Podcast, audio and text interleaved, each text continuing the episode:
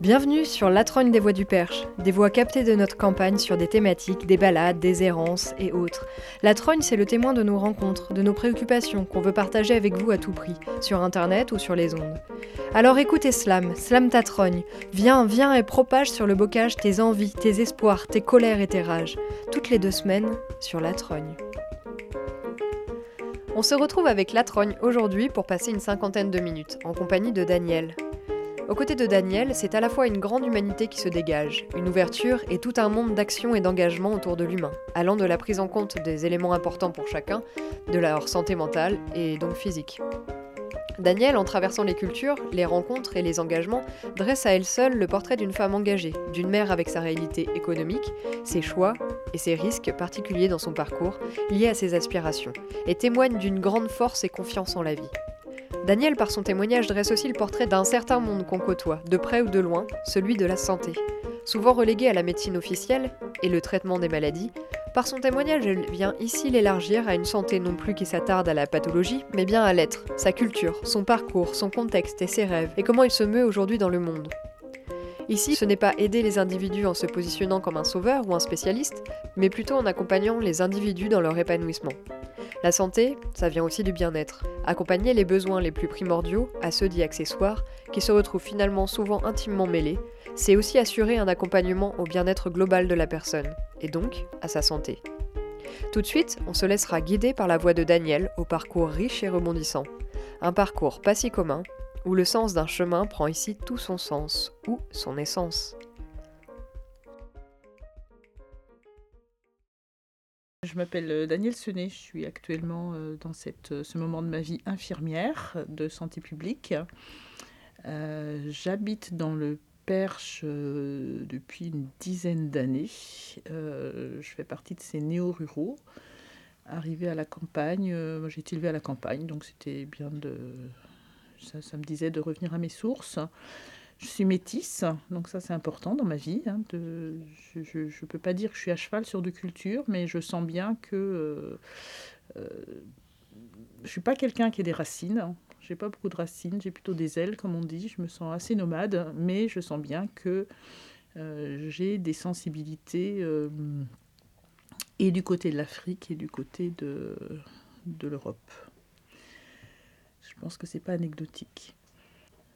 Dans mon parcours euh, personnel, en fait, en France, on s'intéresse beaucoup à ce que font les gens, en fait, contrairement à d'autres cultures où on s'intéresse à comment ils vivent. Mais dans mon parcours euh, professionnel, j'ai commencé une première vie euh, de, documentariste. J'avais fait l'école Louis Lumière, une école de cinéma parce que à l'époque, euh, j'avais découvert, j'ai eu la télé très très tard, on a eu la télé très tard à la maison, j'avais découvert une émission qui s'appelait La course autour du monde. Et l'idée me fascinait complètement qu'on me prête euh, une petite caméra et d'aller comme ça dans le monde et de faire des petits reportages. Et euh, voilà, tout d'un coup, je me suis dit, mais c'est ça, je suis là sur cette terre pour faire ça. Et du coup, les choses se sont enchaînées. C'est-à-dire que j'habitais euh, Ivry-sur-Seine à l'époque. Je suis allée à Beaubourg euh, en me disant il faut absolument que j'apprenne à me servir d'une caméra. Comme ça, ma candidature sera prise si je sais me servir d'une caméra. Et je suis allée à Beaubourg feuilleter le dictionnaire des directeurs de la photographie du cinéma français, avec l'idée de leur écrire à tous pour leur demander de me prendre en stage, pour euh, apprendre. On est naïf quand on est jeune. Hein. Et en fait, l'histoire a démarré comme ça parce que j'ai pris à la lettre A, je connaissais rien au ciné, j'étais pas du tout cinéphile. Et j'écris à un monsieur qui s'appelle Henri Alecan, qui était dans la liste des A, qui me téléphone trois jours après en me disant bah écoutez là j'ai un film qui démarre si vous voulez euh, venez comme stagiaire. Donc j'arrive euh, ne sachant absolument pas qui était Henri Alecan et je découvre sur le plateau que c'est le monsieur qui a fait les lumières de Jean Cocteau. C'est le monsieur qui a inventé le clair-obscur au cinéma, que c'est Monsieur Alcan en fait. Et je tombe sur un type d'une extrême gentillesse, d'une extrême délicatesse. Donc je fais ce stage sur son tournage et euh, je, lui demande des conseils. Évidemment, je m'aperçois que je suis tombée devant un maître, quoi. Et Monsieur Alcan me dit, mais écoutez, de toute façon, euh, si vous voulez euh, vous servir d'une caméra, vous n'avez pas tellement d'autres choix que de faire l'école Louis Lumière. Voilà, et l'histoire est, l'histoire est partie comme ça. Donc là, j'ai quand même pas mal bossé. C'était un concours qui n'était pas, pas évident pour quelqu'un qui était nul en maths et nul en physique comme moi. Et du coup, j'ai eu beaucoup de chance parce que j'ai été prise à Louis Lumière euh, une année où la réflexion de l'école, ça a été de se dire, euh, il n'y a que des mecs. Euh, en fait, il faut que des filles rentrent. Et l'autre réflexion, c'était, on n'a que des scientifiques. C'est un concours qui est axé matheux, etc. Et en fait, une fois qu'on sait faire une règle de 3 et qu'on a compris la chimie de la pellicule, il n'y a pas besoin non plus d'être en maths spé.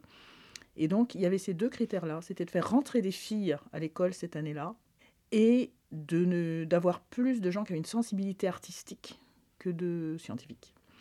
C'était l'aubaine pour moi. Donc, nous sommes, je suis rentrée dans la première promo des filles de Louis Lumière. Nous étions 9 filles sur 24 places. C'est en quelle année ça? C'est, Moi, je suis de la promo 85. Je suis rentrée en 1985. J'ai été diplômée en 1987.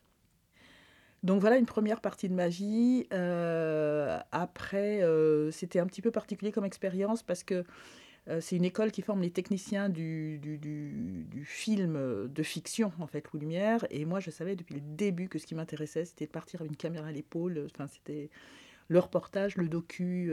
voilà, moi, mes maîtres, c'est Chris Marker, c'est Frédéric Wiseman. voilà, j'étais pas du tout branché fiction. Donc ça, c'était un peu étrange déjà à l'école.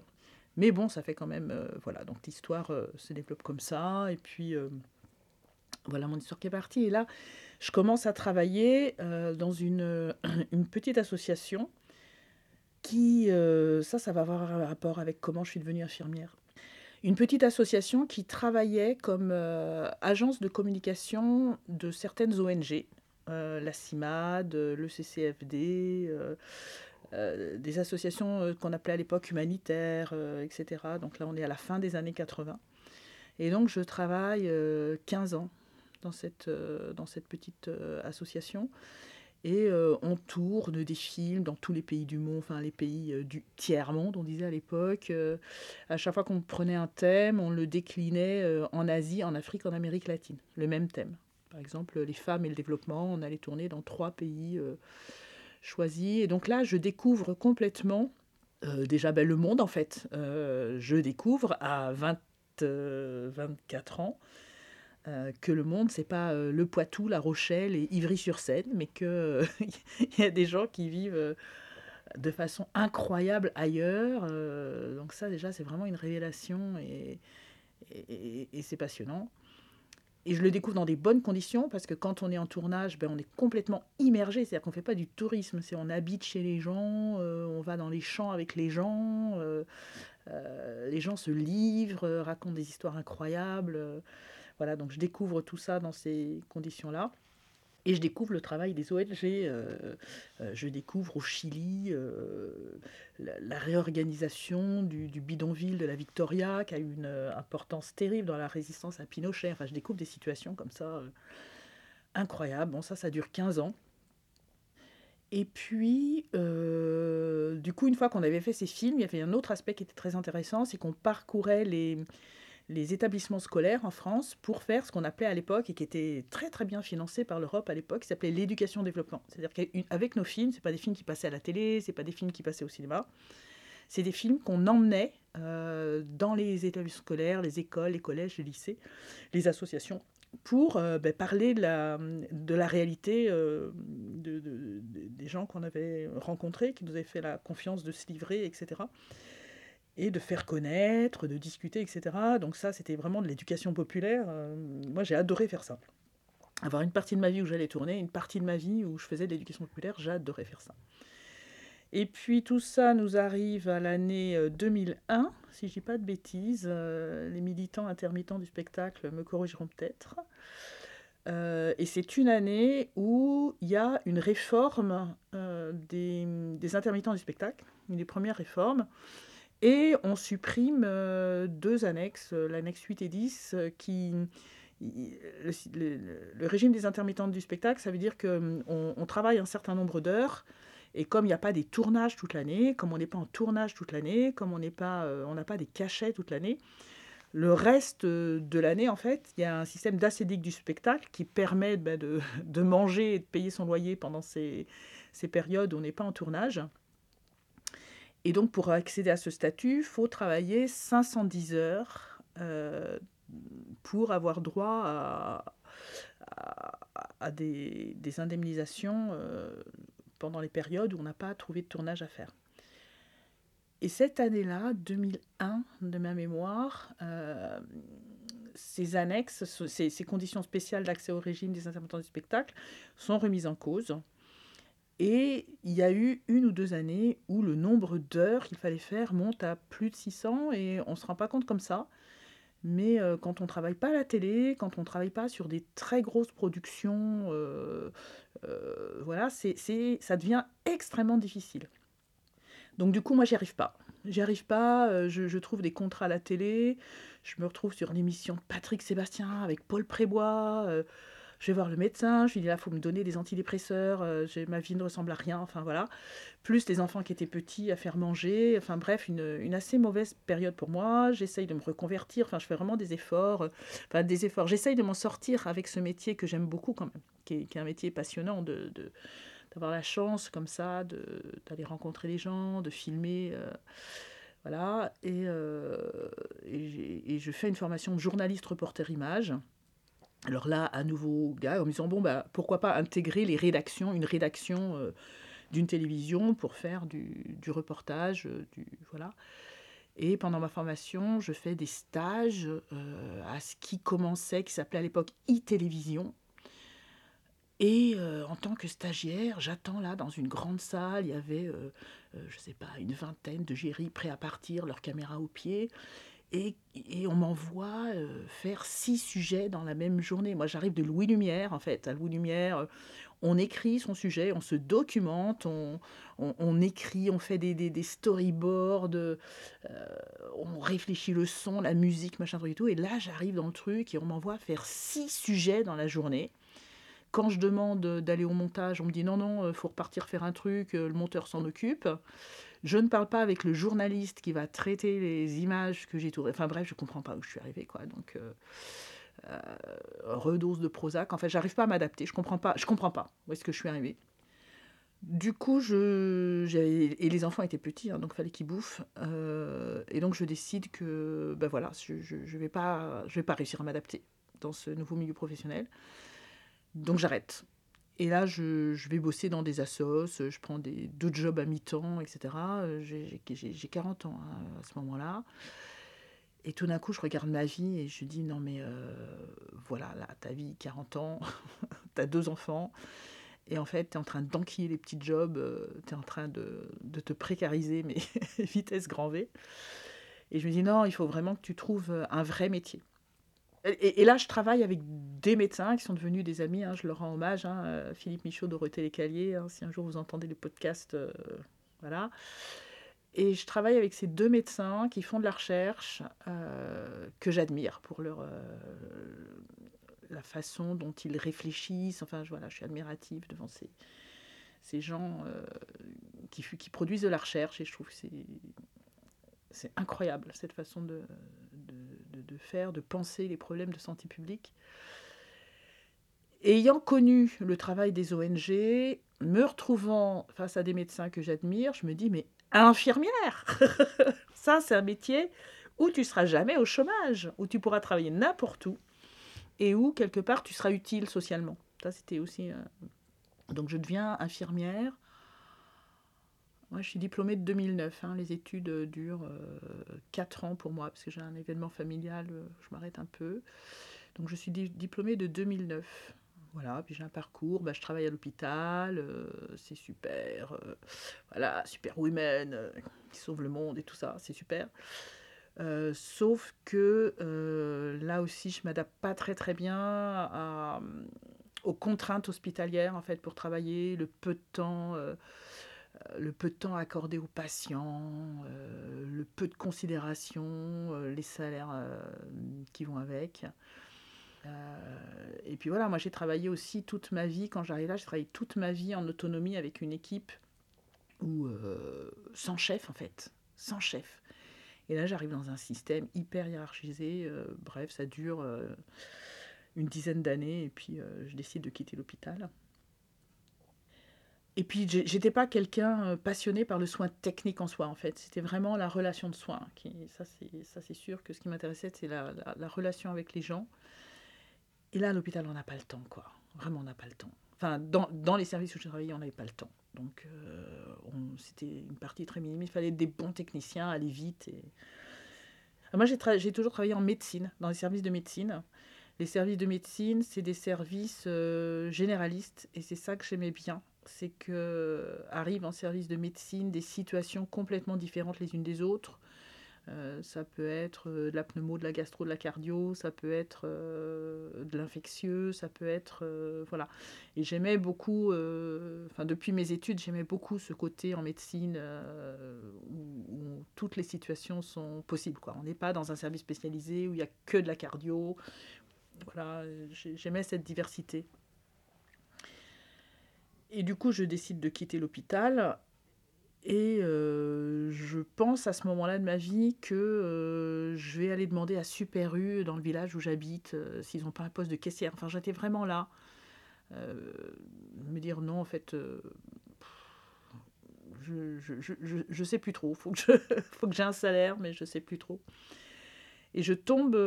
alors, oui, voilà, le, le, lien avec ce qui va se passer après, qui est, la partie de ma vie dans laquelle je suis actuellement c'est que quand même je suis bénévole depuis euh, des années et des années à Médecins du Monde, euh, qui est une ONG, euh, c'est mon ONG de cœur. depuis que je suis infirmière, je suis bénévole à Médecins du Monde, qui est une ONG dont le slogan c'est Nous soignons aussi les injustices. C'est-à-dire qu'on est là comme soignants bénévoles pour rencontrer des gens qui n'ont pas de droit à la sécurité sociale, qui ont besoin de soins, mais pour autant qui souffrent pas tant de maladies, aussi de maladies, mais pas tant de maladies, que de, situations sociales qui impactent leur état de santé. C'est-à-dire quand on vit à la rue, quand on n'a pas de droit à la sécurité sociale, quand on est euh, sans droit, sans feu ni lieu, ou qu'on est dans un hébergement très dégradé, forcément, euh, notre état de santé euh, s'en ressent. Et le travail de Médecins du Monde, c'est d'accompagner de, ces personnes-là, mais c'est aussi de témoigner sur leur situation et d'essayer de faire que ça, ça change, que les, les, déterminants sociaux de la santé, on puisse faire avancer ça euh, en tant que société un peu plus solidaire. Donc, euh, voilà, donc je suis infirmière depuis très très longtemps à, à Médecins du Monde. Et je fais une formation par hasard pendant cette période-là où je sortais de l'hôpital et j'avais une perte de sens quand même terrible dans mon travail. Et je fais une formation à médecin du monde et je tombe sur, euh, ben là aussi, euh, euh, un copain qui est devenu un, ami, infirmier, François Raymond, qui me parle d'une structure qui s'appelle Azalée et qui explique dans la formation que voilà, c'est le travail entre des infirmières et des médecins généralistes et qu'on va prendre ensemble et qu'on prend ensemble globalement euh, dans l'accompagnement des patients, on, prend, on tient en compte la santé, les déterminants sociaux de la santé, euh, dans une approche individuelle vis-à-vis des patients qui, qui rentrent dans cet accompagnement-là. Et la vie, moi j'ai toujours eu des bonnes étoiles, même dans les périodes un peu compliquées, moi je suis quelqu'un qui... J'ai des bonnes étoiles, quoi, qui veillent au-dessus de moi. Et je découvre ça, et 15 jours après, je tombe sur une annonce, infirmière azalée, Paris, 18e, quartier de la Goutte d'Or. Donc le quartier de la Goutte d'Or, c'est ma seconde moitié de qui je suis. Pour ça, je disais au début, je suis métisse. Euh, euh, mon père euh, était sénégalais. Et on me propose un poste à la Goutte d'Or, dans le milieu, dans le, le quartier africain de Paris, infirmière de santé publique. J'appelle et la personne qui me recrute, donc, euh, me, je, lui, dis, mais en quoi consiste le travail en fait? Qu'est-ce que je vais faire? Et elle me dit, vous allez prendre le temps avec les gens. Et là, je l'arrête, je lui dis, c'est bon, je signe. C'était vraiment le truc. Et du coup, voilà, je suis dans un poste comme ça aujourd'hui, qui est un poste euh, où mon travail, c'est de recevoir des personnes qui me sont orientées par le médecin, qui ont un problème de santé et qui pour autant, euh, l'approche médicale seule ne, ne, suffit pas en fait. Le diagnostic médical est important, le traitement médical est important, mais il y a tellement de déterminants sociaux de la santé que si on ne travaille pas avec des travailleurs sociaux, si on ne travaille pas avec des psychologues, on ne va pas y arriver. Et donc au fil des ans, on monte cette équipe-là, et c'est mon travail aujourd'hui, c'est de travailler en lien avec, euh, en équipe, pas en lien, en équipe, avec des travailleurs sociaux rodés aux problèmes de vivre à la rue, euh, etc., avec des psychologues rodés au psychotrauma euh, des personnes à la rue. donc à la Goutte d'Or, c'est beaucoup de migrants, d'exilés de plus ou moins longue date. Il y a beaucoup de, gens qui sont là depuis 30 ou 40 ans, mais il y a des gens qui sont en train d'arriver, donc qui, arrivent vraiment à Paris pour la première fois. On a toute cette diversité. Et du coup, on travaille aujourd'hui dans cette, dans cette équipe euh, pluriprofessionnelle, ce qui fait qu'en fonction de notre premier échange avec les personnes, on trouve un interlocuteur qui s'adresse au problème considéré le plus urgent par la personne. Pour être concret, euh, le médecin m'oriente euh, Monsieur Silla parce que son diabète est déséquilibré. Donc moi, je reçois Monsieur Silla et en fait, j'ai cinq questions à Monsieur Silla. En gros, c'est euh, qu'est-ce que vous avez? Qu'est-ce que vous ressentez? Qu'est-ce que vous pensez? Qu'est-ce que vous croyez? Comment voulez-vous faire? Et donc, on organise un plan, de, un plan de santé avec la personne en fonction de ses réponses à ces questions-là, dans sa temporalité. Euh, je reçois des patients diabétiques dont le diabète euh, euh, serait source d'affolement, voire d'hospitalisation, mais la personne dit, mais moi je suis dans la rue, la première chose c'est de savoir comment je peux obtenir un hébergement. Va, nous allons travailler la question de l'hébergement. On verra le diabète après. Dans mes premiers, les premières patientes que j'ai accompagnées, il y en a une, ça a été deux années avant qu'on parle de sa pathologie, parce qu'elle était à la rue avec ses deux enfants, adolescents, et que ça a pris deux ans euh, de l'accompagner dans cette situation euh, dramatique. Et puis au bout de deux ans, quand euh, elle a eu son récépissé de réfugié, du coup, qu'elle a accédé à un logement, qu'elle a accédé à une formation, et bien là, au bout de deux ans, on a pu commencer à parler de sa maladie. Donc voilà le travail que je fais aujourd'hui. Donc voilà, qui, est le, travail qui, me passionne. Euh, il y a une chose que, mon expérience professionnelle, euh, donc j'ai 60 ans, hein, donc euh, j'ai un petit peu de, de recul sur la vie, je dirais. Il y a des choses que je commence à comprendre au bout de 60 années. une des choses que j'ai appris, c'est que quand on est soignant,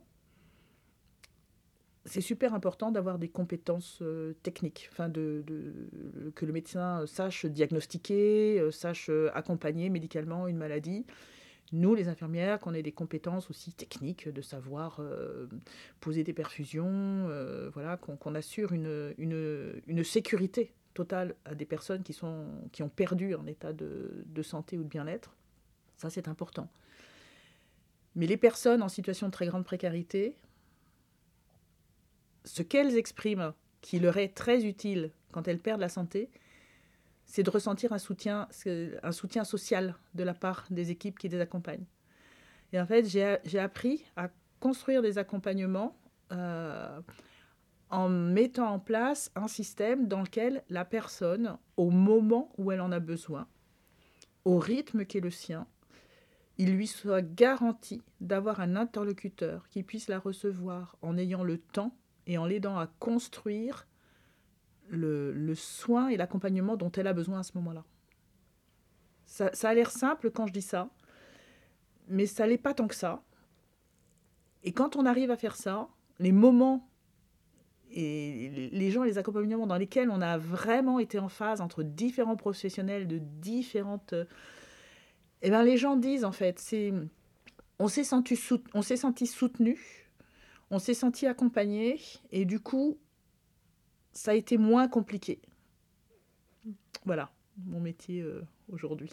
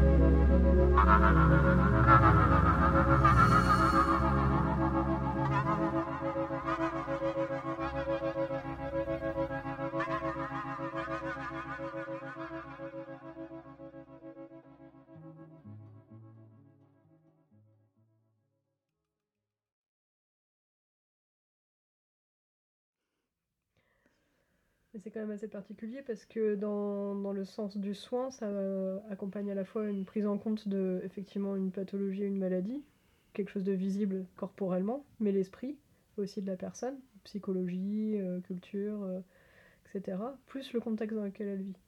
Et ça, c'est pas donné, c'est un peu, c'est quand même un peu rare où il y a d'autres endroits où. Alors, c'est pas donné en médecine générale. Tout dépend du contexte de soins. À l'hôpital, c'est euh, pas du tout le cas, puisque les gens arrivent dans une situation d'urgence. L'hôpital, on, on, arrive toujours à l'hôpital dans une situation d'urgence. Donc là, ce qui compte, c'est que la technique soit là, c'est que le diagnostic soit là, rapide, et que le soin soit donné. Mais les gens restent à l'hôpital un temps donné, dans une phase aiguë, et ne sont pas dans leur contexte de vie. Moi, je travaille en médecine générale, c'est pas du tout le même contexte. En médecine générale, les gens vivent chez eux. Ils, ont, ils ont la plupart du temps quand même une relation de confiance avec leur euh, médecin euh, sur euh, les médecins. Des, connaissent c'est très fréquent les, les, médecins connaissent la maman la grand-mère les petits enfants etc etc donc il y a cette relation à l'échelle d'une vie avec le médecin généraliste. À l'hôpital euh, c'est pas le lieu de, de travailler comme je suis en train de le décrire.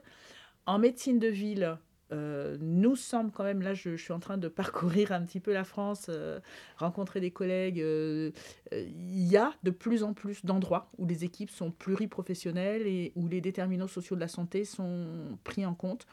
Ça reste très très innovant, mais c'est en train de se développer. Et il y a un lieu dans lequel ils nous apprennent tout, ce sont les centres de santé communautaires et ça, les centres de santé communautaires, euh, euh, je citerai le château en santé à Marseille, le village de santé à Échirol, la case de santé à Toulouse. Euh, il y a des lieux, je viens, d'en visiter un à Rennes, dans le quartier du Blône, à Rennes. Et là, ce sont des soignants et des travailleurs sociaux qui se regroupent ensemble pour délivrer un autre soin, un soin dans le sens de ce que je, viens de raconter au milieu et qui essayent de, d'identifier les besoins de la communauté dans laquelle ils sont euh, intégrés, un quartier, euh, une cité, euh, et de répondre au mieux en termes de santé publique. Alors je, je citerai le, château en santé à Marseille, par exemple, que j'ai visité au mois d'octobre. chez eux, on trouve deux orthophonistes, par exemple, et c'est assez rare dans une structure de soins de trouver des orthophonistes. C'est une denrée très très rare. Et en fait, c'est un diagnostic dans le quartier où euh, les mères de famille, notamment, qui étaient euh, actives à l'école, euh, faisaient la réflexion que face aux difficultés scolaires des enfants, on prescrit souvent des séances d'orthophonie. Mais qu'en fait, accéder à une orthophoniste, c'est comme aller à la pêche à l'huître à la perle, voilà, en basse Normandie. Et donc, en fait, eux, ils ont construit le château en santé. Leur, leur projet ils ont recruté deux orthophonistes parce qu'il y avait une très très très forte demande dans le quartier de la part des habitants pour que ce, problème puisse être pris en compte. Euh, voilà, euh, on, recrute bah, des, des, traducteurs, ça leur dit rien, des interprètes, des traducteurs dans les langues du quartier, qui vont être des, des espèces de médiateurs aussi euh, culturels de la santé donc les centres, voilà, les centres de santé communautaire euh, fonctionnent comme ça et, nous enseignent aussi euh, des façons de faire, des façons de faire avec les gens et non pas pour les gens, euh, des façons de, des méthodes de, de, de, diagnostic territoriaux aussi sur les besoins en santé, les besoins sociaux des personnes qui servent de base pour construire les projets. Donc à l'hôpital, on ne travaille pas comme ça. En médecine de ville, il y a des endroits où on commence à travailler comme ça, et les centres communautaires sont vraiment le, ouais, le phare pour nous. Euh. Et donc ces centres communautaires, c'est aussi quelque chose d'assez récent finalement Alors ça, c'est une bonne question. Alors ceux que je connais sont récents. Euh, ceux que je connais sont récents. Je pense qu'il y, y, a quelque chose. Euh, je ne suis pas sûre de ma réponse en fait. Mm. Est-ce qu'il y a des centres de, communautaires anciens? Comment ça s'est construit Alors, à l'étranger, euh, si je remets ça sur... Euh, je connais particulièrement bien certains pays d'Amérique latine. c'est une façon de soigner courante, en fait. Mm. C'est-à-dire que les, les, centres de santé en Afrique aussi, on trouve ça, mais bon... Après, il y a le côté démuni, misère, pas d'équipement, pas de personnel. voilà, c'est la misère. Mais dans la façon de soigner, en Amérique latine, on va avoir besoin de beaucoup plus que le médecin. Et on va utiliser beaucoup plus que le médecin. Euh, on va utiliser euh, la maman qui connaît les plantes. On va utiliser le médiateur qui connaît le quartier. on va utiliser au Brésil, il y a eu beaucoup de choses aussi comme ça, où c'est pas les centres où on va se soigner sont pas des centres médico-centrés, uniquement médico-centrés. Mais je ne suis pas très fortiche sur l'histoire de ça en France. Moi, je connais que des exemples un peu récents. Les, trois exemples qui sont vraiment des, les modèles là. Le village, le village de santé à Grenoble, je dirais, c'est 3 euh, ans, 3-4 ans d'expérience. Le château en santé, 4-5 ans. Euh, la case est plus ancienne à Toulouse, mais c'est des, ouais, des innovations récentes. Et toi, tu as dû aussi euh, te confronter à pas mal de cultures différentes? Dans ton métier Est-ce que tu as vraiment euh, senti un peu des limites ou c'est quoi qui Ah ben moi c'est enfin, ce que j'aime dans mon métier c'est de prendre en compte le patient tel qu'il est. C'est-à-dire quand, quand, quand, je disais on pose la question aux gens qu'est-ce que vous avez, qu'est-ce que vous pensez, qu'est-ce que vous croyez, qu'est-ce que vous voulez faire en fait, euh, c'est qu'on accueille ça. On accueille. Euh, alors je vais raconter une anecdote. moi j'utilise énormément les, les, groupes collectifs notamment d'activités physiques parce que euh, dans le collectif, il se crée toujours des choses très très fortes avec les patients. Et donc euh, j'arrive, je, fais un premier groupe de marche. Et on va souvent marcher euh, au bois de Vincennes, dans un arboretum, qui est un lieu absolument divin. voilà, c'est des arbres accessibles dans le bois de Vincennes. On arrive là, on oublie qu'on est dans Paris, on est au milieu des pruniers, des cerisiers, des machins. Et donc j'ai un groupe là d'une quinzaine de dames, dont des vieilles dames maghrébines et des dames africaines avec leurs petits sacs plastiques, on arrive à l'arboretum et elles remplissent leurs sacs de feuilles, de machins, de trucs et tout. Et donc, elle m'explique, bah oui, oui, ça on prend pour ça, ça on prend pour ça, ça on prend pour ça. Donc, ça me fait. Euh, sur le coup, je, rigole. Et puis, en, rentrant en RER, je leur dis, ouais, en fait, euh, voilà, vous prenez les feuilles et puis euh, les médicaments du médecin, vous les mettez au placard, en forme de boutade. Et il y a trois dames, je, me souviens encore lesquelles trois, qui me disent Mais c'est exactement ça, Daniel, en fait. Euh, c'est beaucoup mieux de se soigner avec les feuilles. Euh, eux, ils nous donnent plein. Et là, je, commence à ouvrir le dialogue. En fait, je m'aperçois que, ben, que, les médecins sont assez ouverts aussi à parler de ça. Depuis, je pose systématiquement la question aux gens En fait, vous, comment vous vous soignez? Comment vous avez envie de vous soigner? Et je m'aperçois que dans la culture maghrébine et dans la culture africaine, on se soigne avec des médecines naturelles. Énormément, énormément. Et donc ça, c'est un des aspects, euh, un des aspects euh, euh, culturels du soin. un autre aspect culturel du soin, c'est que dans certaines cultures, on n'est pas face à face avec un médecin. c'est collectif en fait. Et souvent, par exemple, ça, quand il y a des stagiaires qui viennent, qui sont toutes timides et qui ah ouais, mais si on est trois, est-ce que ça va pas gêner la personne? Et en fait, on demande à la personne et dit ben non, au contraire, c'est bien d'être d'être en groupe en fait pour parler de la santé.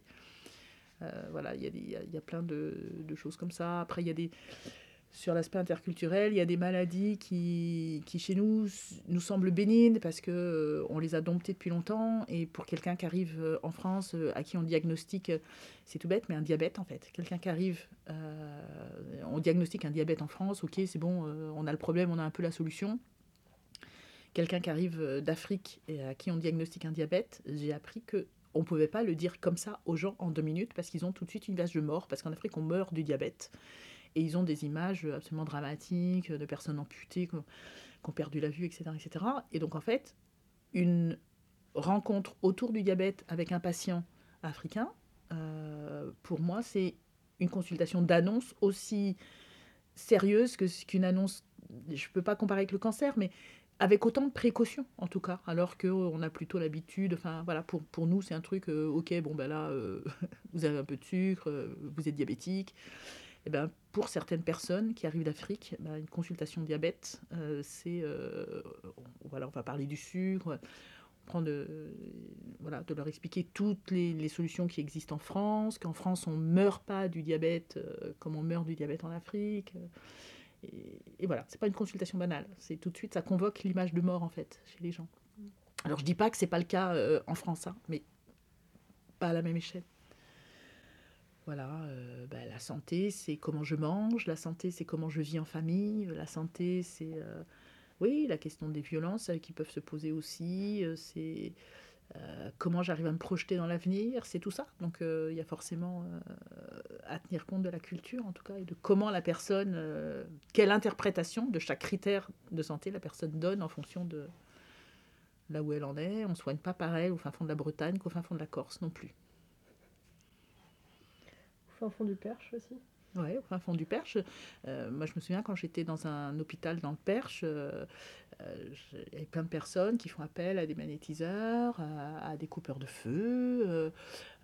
ben moi, j'ai plein de copains qui sont peut-être un peu alternatifs, mais qui, utilisent aussi les compétences des naturopathes, qui s'intéressent beaucoup à d'autres façons de, se sentir en santé en dehors du fait d'être malade un peu plus comme des, personnes maghrébines ou qui viennent du continent africain, comme tu disais tout à l'heure, qui ont déjà ça dans la culture d'être dans le soin. Euh, ouais.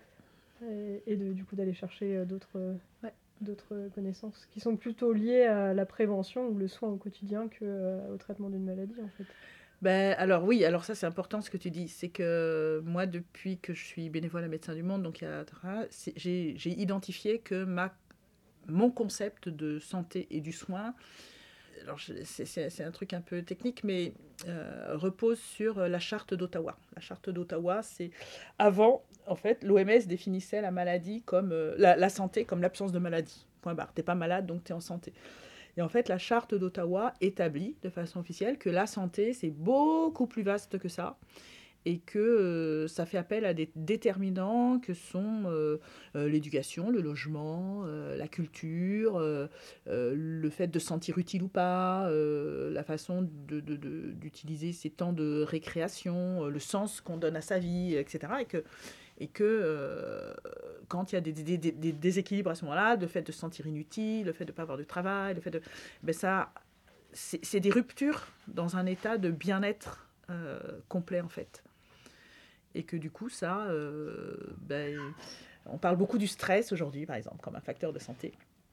Eh ben, le stress, oui, le stress, on sait aujourd'hui, c'est plus à prouver, le, stress a des impacts euh, sur la santé, la santé physique et la santé mentale. Et si on réfléchit aujourd'hui à qu'est-ce qui génère le stress chez nous, ben, on voit bien euh, que ça s'adresse à tous les champs de notre vie, en fait. Le fait de se sentir stressé, ben oui, le, une des causes des, maladies chroniques, euh, c'est le stress. Une des causes de, la dégradation de la santé psychique, c'est le stress. Et si on réfléchit chacun, qu'est-ce qui me stresse? Ben, On va chercher dans tous les coins de notre vie, en fait. Que là, en fait, ça repose un petit peu la, question du bien-être. Qu'est-ce que c'est? Où est-ce que ça se situe? Est-ce que finalement, euh, c'est pas est-ce qu'on n'a pas limité la question en se disant que si je, suis bien parce que j'ai pas de problème de santé, parce que je tousse pas, parce que, j'ai un salaire, parce que j'ai euh, un chien, des amoureux, enfin peu importe. Et que finalement, si on la repense dans un contexte plus large, elle, euh, va, nous amène à, se poser la question de est-ce que je suis vraiment bien? Est-ce que j'ai du sens dans ma vie, comme tu disais tout à l'heure? Est-ce que, est que mon corps va bien? Est-ce que j'ai des relations sociales, etc. Oui, alors euh, bah, en tant que soignant, euh, quand on veut accompagner les gens dans, dans vraiment la globalité euh, de ce qui pourrait, des, ruptures qu'ils peuvent avoir par rapport au bien-être et la santé, on, est, on est toujours vachement surpris par... là, j'avais envie de donner l'exemple des années qu'on vient de vivre, là, et notamment l'année 2020. Euh, on a basculé dans une pandémie. Bon, il y a des gens qui sont morts du Covid, hein, ça c'est sûr. Mais on s'est rendu compte à la fin de l'année 2020 euh, que la population allait super mal au plan psychique, qu'il y avait des vrais problèmes de santé mentale. Euh, le gouvernement a mis en place des consultations de psychologues gratuits, le fait d'appeler les gens pour savoir comment ils allaient.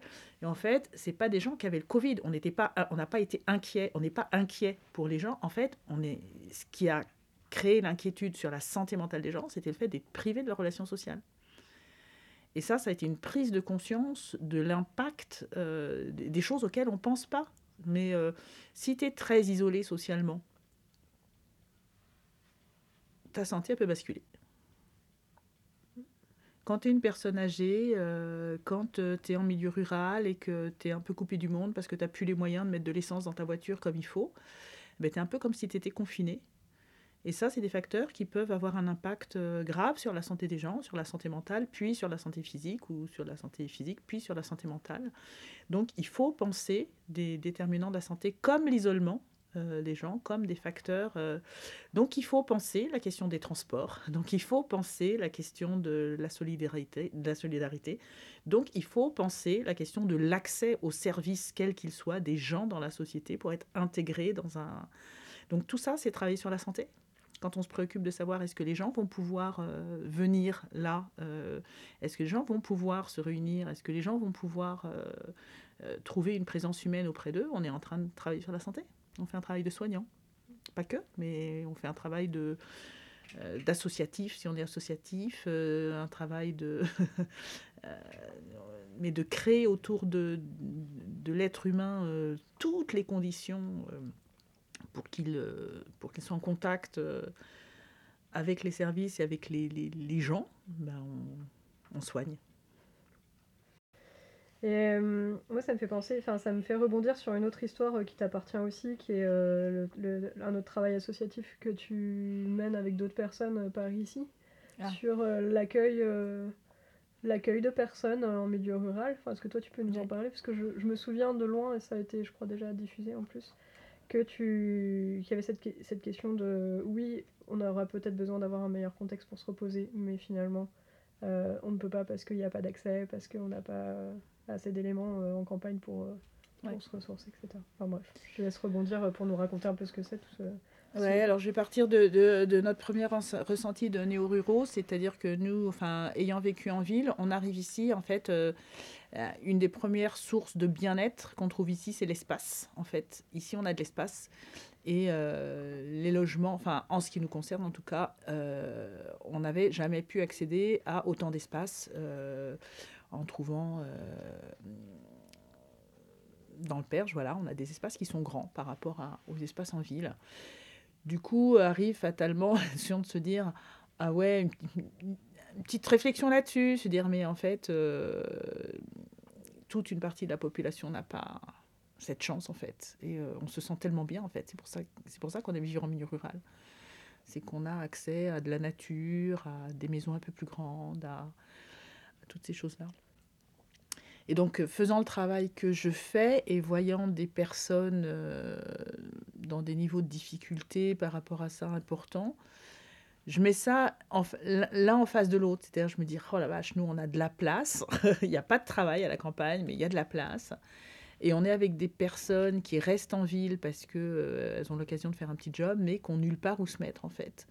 Comment est-ce qu'on pourrait, est-ce que ces deux situations pourraient se parler? Donc avec un certain nombre de copains dont certains connaissent, euh, enfin étaient là depuis beaucoup plus longtemps, voire locaux de, de naissance, on a créé cette association qui s'appelle Autrement en se disant ben on pourrait accueillir, euh, on pourrait accueillir des personnes en difficulté qui viendraient euh, parce que nous on a de la place et qu'on peut euh, accueillir des personnes, se poser un petit peu, se ressourcer, etc. Il y a une chose qui est quand on ne travaille pas auprès de personnes dans la grande précarité dont on ne se rend pas compte, c'est que c'est pas des feignants, c'est que la vie d'un grand précaire, elle est épuisante. Euh, Il y a des personnes qui n'ont jamais où se poser, qui sont dans le bruit tout le temps, euh, qui sont euh, en situation de danger euh, tout le temps. La rue, elle est dangereuse en fait. C'est un endroit où on peut se faire agresser, où on peut se faire voler, on peut se faire. euh, on n'est jamais dans la sécurité quand on vit dans la rue. hein. Essayez de dormir, euh, si vous n'en êtes pas convaincu, essayez de dormir euh, trois jours dans la gare du Nord et imaginez en fait dans quel état de d'insécurité on peut se trouver. Euh, donc ça, ça affecte le, ces situations affectent le sommeil des gens. Les gens sont fatigués, euh, affectent leur euh, capacité psychique de résistance. C'est-à-dire qu'ils sont obligés de se blinder pour survivre dans un environnement tellement hostile. Et donc on se dit, ben, on pourrait accueillir des gens pour qu'ils se reposent un peu de tout ça. Ouais, quand on est à la rue, on a besoin de se reposer. Ça, ça, ça peut paraître étrange, mais c'est comme ça. Et donc là, eh ben, du coup, euh, voilà, on se retrouve à une, une dizaine, une quinzaine à certains moments, euh, à accueillir comme ça pour euh, ben, le temps qu'on a libre. Hein, on ne se met pas de, pression, mais si je suis en vacances une semaine et que je me sens, euh, je me sens, eh ben, je vais accueillir, euh, je vais donner mes dates et je vais dire de telle, date à telle date, euh, je suis en capacité d'accueillir. Et du coup, l'association qui est en lien avec des travailleurs sociaux envoie ses, envoie ses possibilités de séjour et les travailleurs sociaux proposent à des familles ou à des, personnes euh, isolées bah, de venir euh, se poser avec nous. Donc c'est toujours des moments euh, hyper conviviaux parce que les gens évidemment bah, sont ravis d'être accueillis. Les gens qui accueillent sont ravis de découvrir voilà, les parcours, les, les traditions culinaires. voilà, c'est toujours des échanges très très très très riches donc ça, on fait ça depuis 2015. Euh, et, et, quand on refait le bilan avec les travailleurs sociaux après les séjours,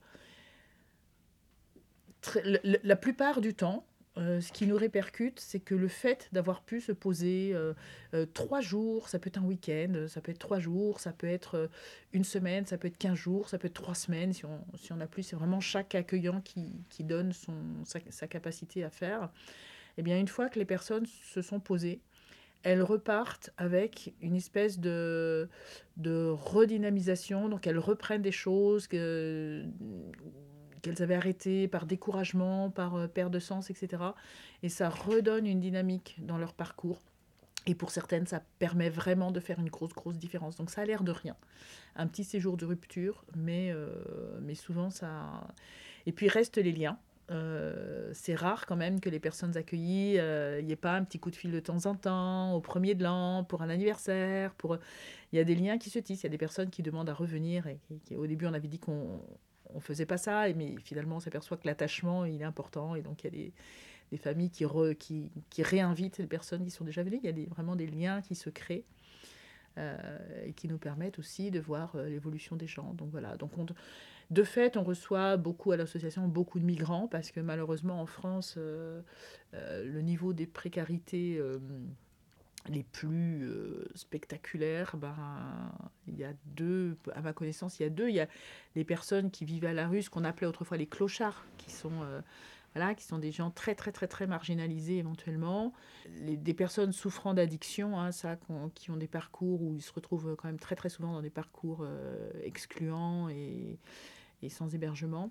Et puis, ben, le gros des bataillons, c'est les migrants, parce que euh, voilà, les politiques d'accueil de la France sont telles qu'il se trouve qu'il y a énormément de migrants qui, pas qui ne sont pas mis à l'abri. Donc, euh, de fait, euh, c'est aussi beaucoup ces personnes-là qu'on va, qu'on va retrouver. Mais l'association est, est ouverte à toute personne, quel que soit le niveau de difficulté, qui a envie de... Voilà, c'est pas une association d'aide aux migrants à proprement parler. Il se trouve que, que des personnes dans des niveaux de très très grande précarité, il y a beaucoup de migrants. Hmm. Et comment on fait pour devenir accueillant euh, dans le Perche? Eh bien, on téléphone euh, à un membre de l'association. Euh, comment elle s'appelle, tu peux Elle s'appelle Autrement.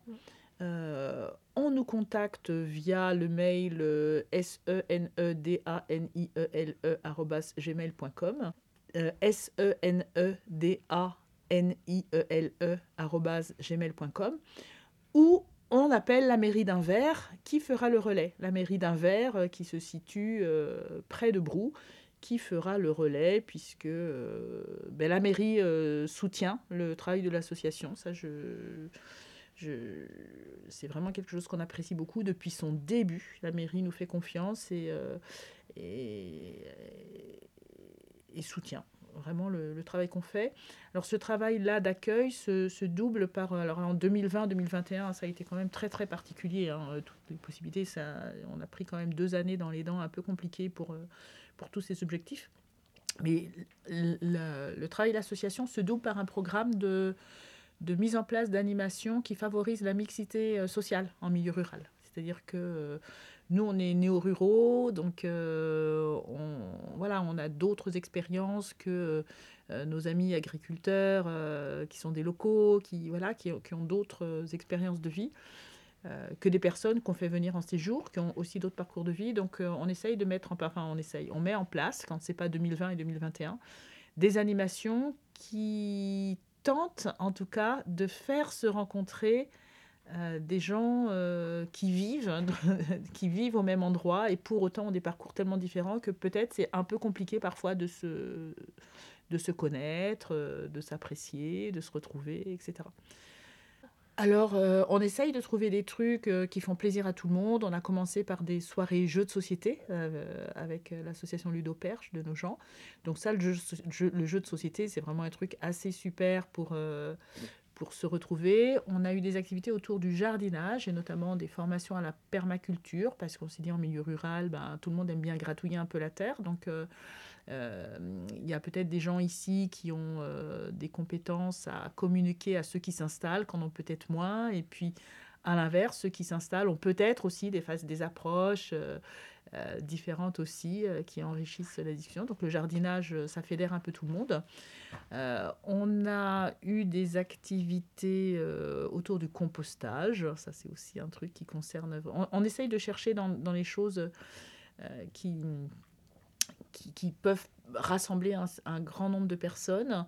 Euh, on a eu, euh, par exemple, autour de la transmission, euh, une très belle animation autour d'un film qui s'appelle Le potager de mon grand-père, qui a, beaucoup plu. On a eu des animations théâtrales en milieu rural. Là, c'était plutôt sur le thème des migrants, mais ça, ça remplit, plus que rempli deux fois la salle des fêtes. C'était assez chouette de se réunir là-dessus. Et là, notre projet, euh, bah, c'était pour 2021, mais euh, vu la situation qui est reportée à 2022, c'est de faire euh, circuler un festival de films itinérants dans les villages qui ont moins accès au ciné-mobile, ou le ciné-mobile a parfois pas forcément ce type de programmation-là.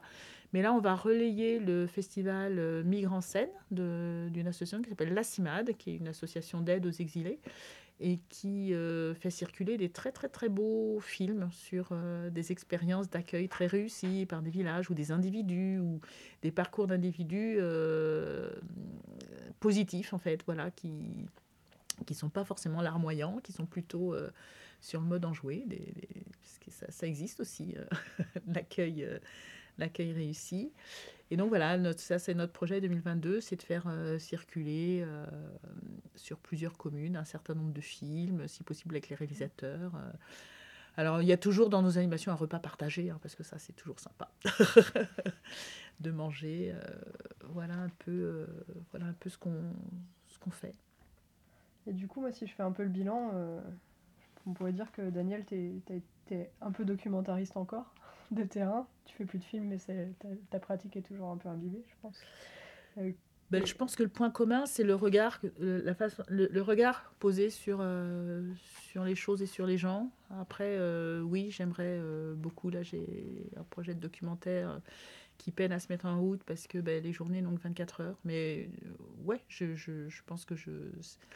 De témoigner, témoigner je trouve que c'est vraiment euh, une belle activité, euh, c'est vraiment euh, tendre des ponts, ce que tu fais en fait. Témoigner, c'est vraiment créer du lien entre les gens parce qu'on n'est pas dans la vie des autres et que, et que ces médias-là nous aident à, comprendre, à avoir de l'empathie pour ce que vivent les uns et les autres, d'être touchés par des parcours très éloignés des nôtres, mais d'être touchés par ça en fait, c'est construire des ponts. Je pense qu'on est tous un peu à pas avoir euh, assez de temps dans notre vie euh, qui est courte pour mettre tout ce qu'on aimerait y mettre. Ça, je pense que c'est très très partagé. Euh, non, le temps, le temps permet pas, très clairement pour le, le temps disponible ne permet pas, mais comme la plupart des gens que je connais, on n'arrive pas à mettre tout ce qu'on voudrait dans nos vies. pour autant, d'avoir des rêves et des envies et des projets, ça aide à vivre aussi un peu.